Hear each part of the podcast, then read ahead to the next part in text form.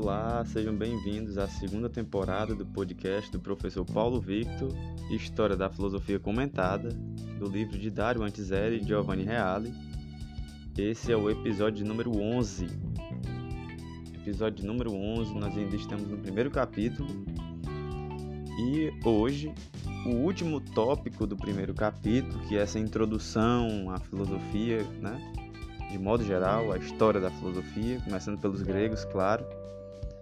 O tópico de hoje, do primeiro capítulo, é o 3.4, as fases e os períodos da história da filosofia antiga. A filosofia antiga grega e greco-romana tem uma história mais do que milenar.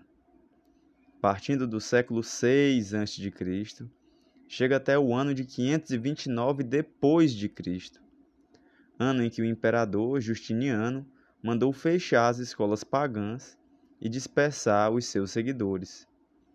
Nesse arco de tempo, podemos distinguir os seguintes períodos. Então, essa divisão, só para lembrar vocês, é uma divisão feita pelos autores, né?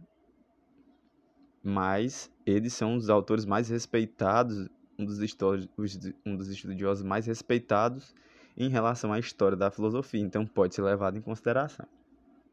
Primeira fase, o período naturalista, que, como já dissemos, caracterizou-se pelo problema da física e do cosmos, e que entre os séculos 6 e 5 a.C., isso aqui, viu sucederem-se os jônios, os pitagóricos, os eleatas, os pluralistas e os físicos ecléticos.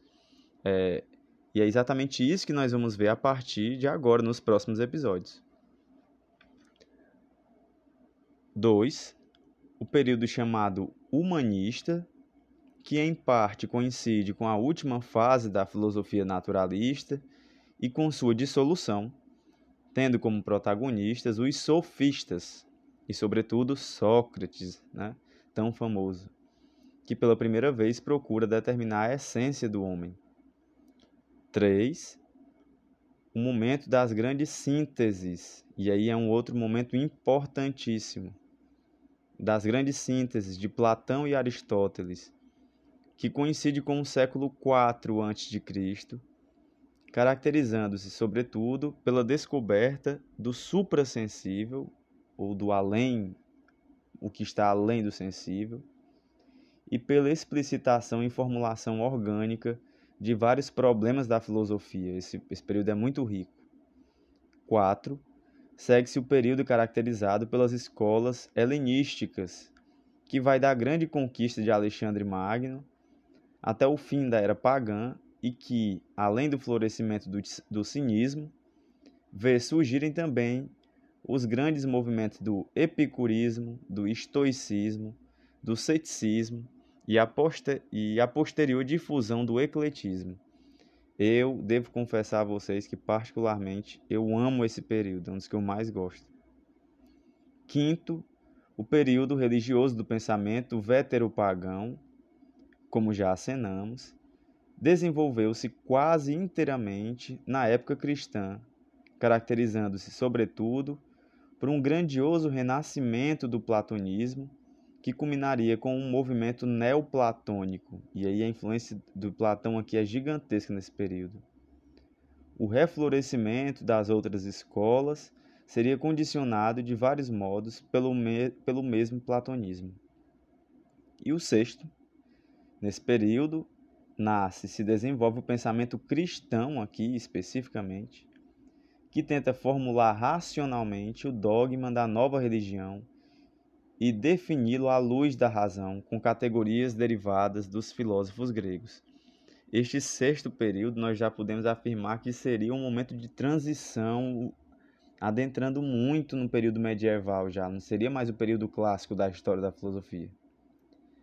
Que a filosofia, a história da filosofia é dividida no período clássico, ou antiga, a filosofia antiga, clássica, depois a filosofia medieval, depois a filosofia moderna e por último, a filosofia contemporânea, que é a nossa. Certo? A primeira tentativa de síntese entre o Antigo Testamento, e o pensamento grego foi utilizado por Filon, o hebreu, em Alexandria, mas sem prosseguimento. A vitória dos cristãos imporia, sobretudo, um repensamento da mensagem evangélica à luz das categorias da razão. Então, o cristianismo vai se apossar dos conceitos filosóficos, e isso pouco antes da Idade Média, adentrando, e principalmente na Idade Média, vai ser uma constante. Vai se apropriar dessas categorias racionais da filosofia grega e latina para acoplá-la à mensagem, ao evangelho cristão. É, é basicamente isso. Esse momento do pensamento antigo, porém, não constitui um coroamento do pensamento dos gregos, assinalando muito mais o começo da crise e a superação do modo de pensar dos gregos e preparando assim a civilização medieval e as bases daquilo que viria a ser o pensamento cristão europeu. Então, nesse período, é quando se consolida a Idade Média, há uma sobreposição sobre o pensamento grego e aí o fim do pensamento grego. O fim entre aspas, né? Sempre existirá uma influência, claro.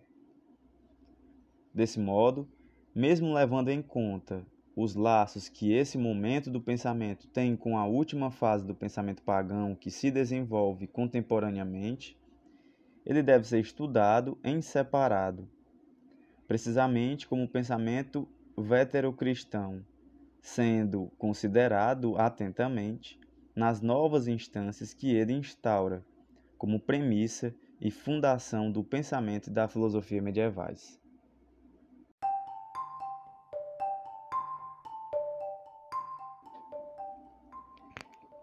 Fim do primeiro capítulo do livro, né? Nós estamos aqui já, eu estou já algumas semanas gravando esse primeiro capítulo a partir de agora, a partir dos próximos episódios, nós vamos ver o pensamento, e aí de forma mais pormenorizada, de cada filósofo. Então, a partir de agora, a partir dos próximos episódios, nós vamos falar mais diretamente sobre o pensamento filosófico. Porque esse início foi mais um contexto histórico, levantando algumas questões do que poderia ser a filosofia, qual seria a origem da filosofia, por que, que a filosofia é grega, etc. Mas a partir de agora não. Nós vamos ver como pensavam os filósofos e quais suas, seus embates, o que um discordava do outro. E esse vai ser o momento mais interessante. E eu tenho certeza que vocês vão gostar muito. Até mais, pessoal. Thank you